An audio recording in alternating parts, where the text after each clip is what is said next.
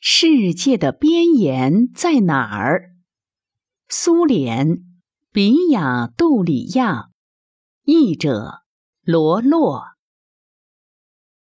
七岁的小男孩杨卡在牧场的小河边放鹅，他那双浅蓝色的眼睛好奇地环顾着四周。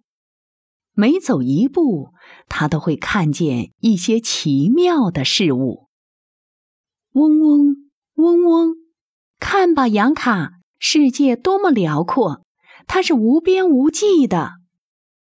坐在三叶草花朵上的金色蜜蜂对他说：“在这儿，甜蜜的花朵又是这么多，世界真大呀！”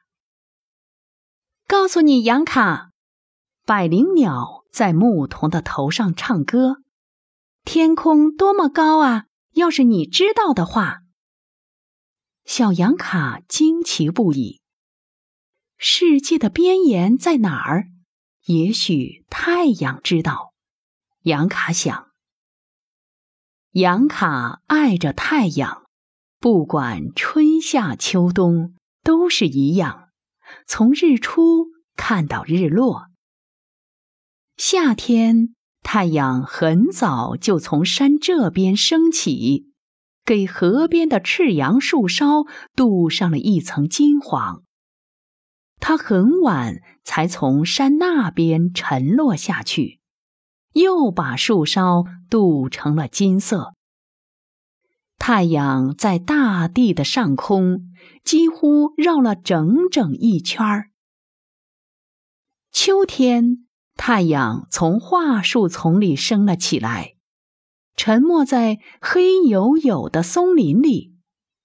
它在空中只绕了半个圈子。冬天，太阳起来的很晚，在道路的上空露了露脸儿，很早就跌落到谷地里去了。它在天空里绕的圈子很小。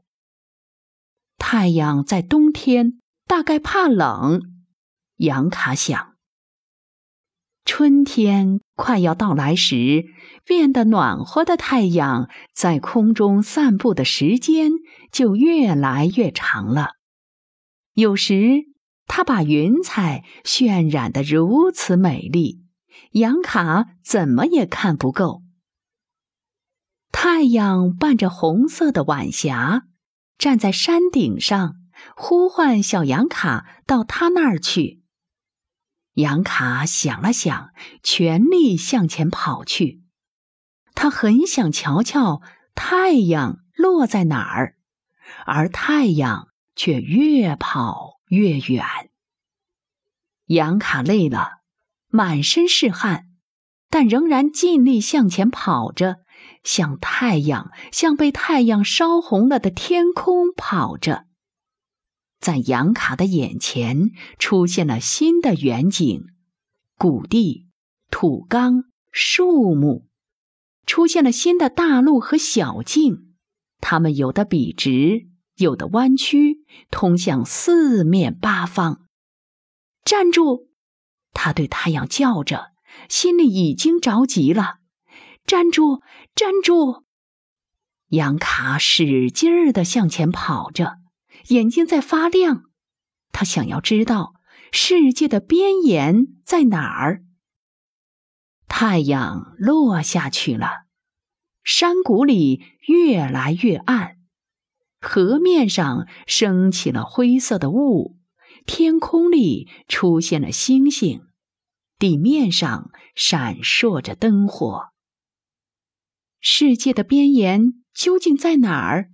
书本上一定写着答案。杨卡对自己说：“到了秋天，我要到学校里去，我要学习，并且要知道一切的一切。”